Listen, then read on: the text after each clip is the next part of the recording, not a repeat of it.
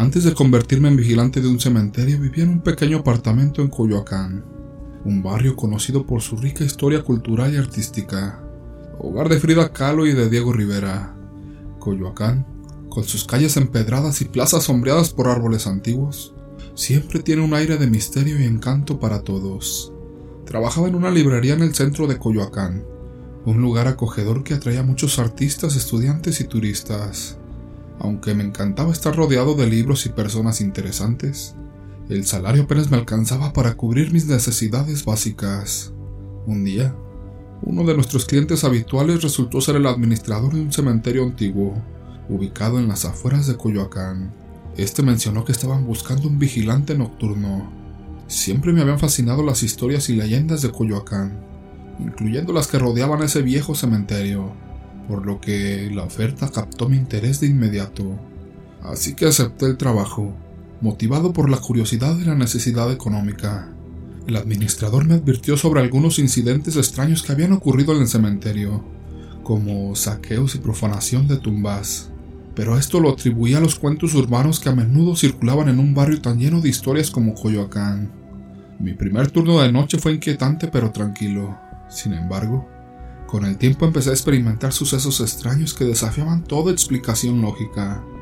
Fue una de esas noches que en mi guardia de medianoche vi a una joven con una bolsa negra. Yo estaba cerrando la puerta principal del cementerio, ya que siempre la manteníamos con candado.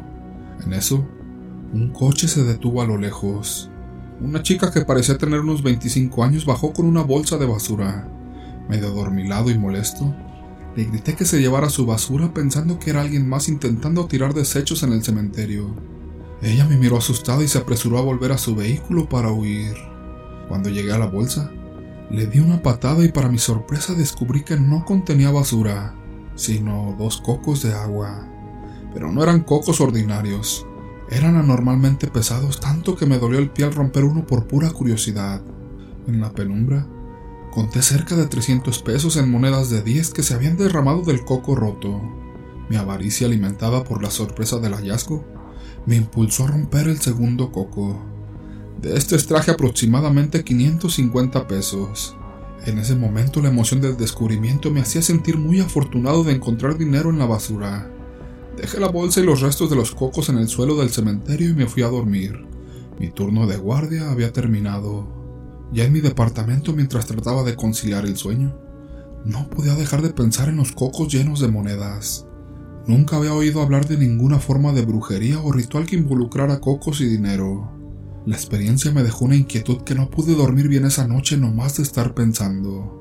A la mañana siguiente, mientras caminaba las monedas en mi bolsillo me recordaban constantemente lo sucedido la noche anterior. Me preguntaba si debería haber dejado el dinero en el cementerio, o si de alguna manera había alterado algún ritual o desencadenado algo que estaba más allá de mi comprensión. Esa misma mañana, de regreso en el cementerio me encontré con el conserje, un señor de unos 65 años. Él contaba con gran conocimiento y se las sabía de todas, pues prácticamente tenía una vida trabajando ahí, y ya había visto de todo. Por su labor en el cementerio, él conocía secretos que el resto de nosotros apenas podíamos imaginar. Justo cuando estaba por comenzar mi turno, el conserje se acercó con una expresión grave y enojado dijo, Alguien acaba de terminar con la vida de un bebé. Su tono era de indignación y horror. Yo, aún desorientado por los eventos de la noche anterior y el cansancio acumulado, no le di la importancia que merecía.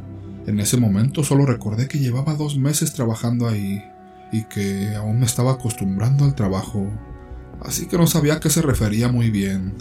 Días después, una de mis compañeras, impulsada por la curiosidad y preocupación, indagó sobre el comentario del conserje. El conserje, con una mirada de rabia e impotencia, comenzó a explicarle: Mira, hija, lo que encontraste no era simple casualidad.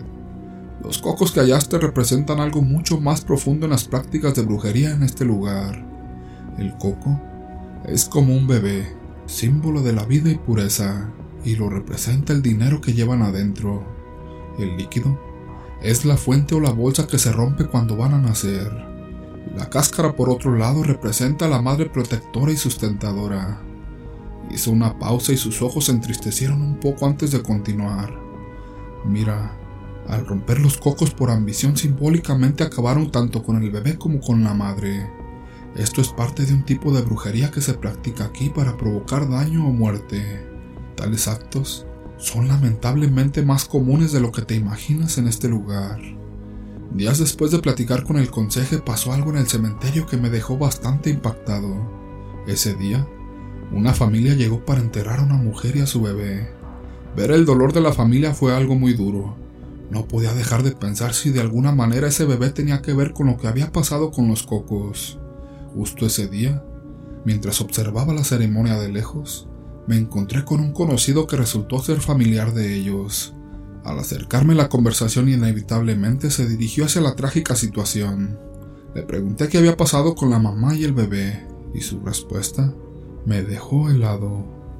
Me contó que tanto la madre como el bebé habían fallecido de forma inesperada y sin ninguna razón médica aparente. La madre, aparentemente sana, había empezado a sentirse mal de repente, sufriendo un desangramiento que le causó la muerte. El bebé por su parte también falleció poco después. Dentro de ella al quedarse sin líquido y como estaba sola en su casa, no hubo quien la ayudara y así la encontraron. Mientras mi conocido seguía hablando, yo no podía dejar de pensar en esa extraña coincidencia. ¿Sería posible que lo que había hecho con los cocos tuviera alguna relación con estas muertes? Aunque traté de convencerme de que eran solo coincidencias, la duda y la culpa comenzaron a pesarme aún más. La idea de que mis acciones pudieron haber tenido esas consecuencias tan graves me afectó demasiado. Después de lo que pasó mi manera de ver mi trabajo cambió totalmente. A pesar de sentirme bastante mal y culpable por lo sucedido, decidí no renunciar. Pensé que lo mejor era seguir adelante y aprender de esa experiencia. Con el tiempo, me encontré con más objetos iguales y otros raros en el cementerio, cosas que parecían estar relacionadas con rituales o brujería pero en lugar de abrirlos o tocarlos como hice con los cocos, decidí dejarlos en paz. A lo largo de los meses me fui familiarizando más con los diferentes tipos de trabajos y rituales que encontraba en el cementerio. Aprendí a reconocerlos y a entender su significado. Aunque nunca olvidé lo que pasó y la culpa todavía me pesa, las cosas empezaron a mejorar con el tiempo. Con cada día que pasa me siento un poco más en paz con lo sucedido aunque siempre recordaré ese día.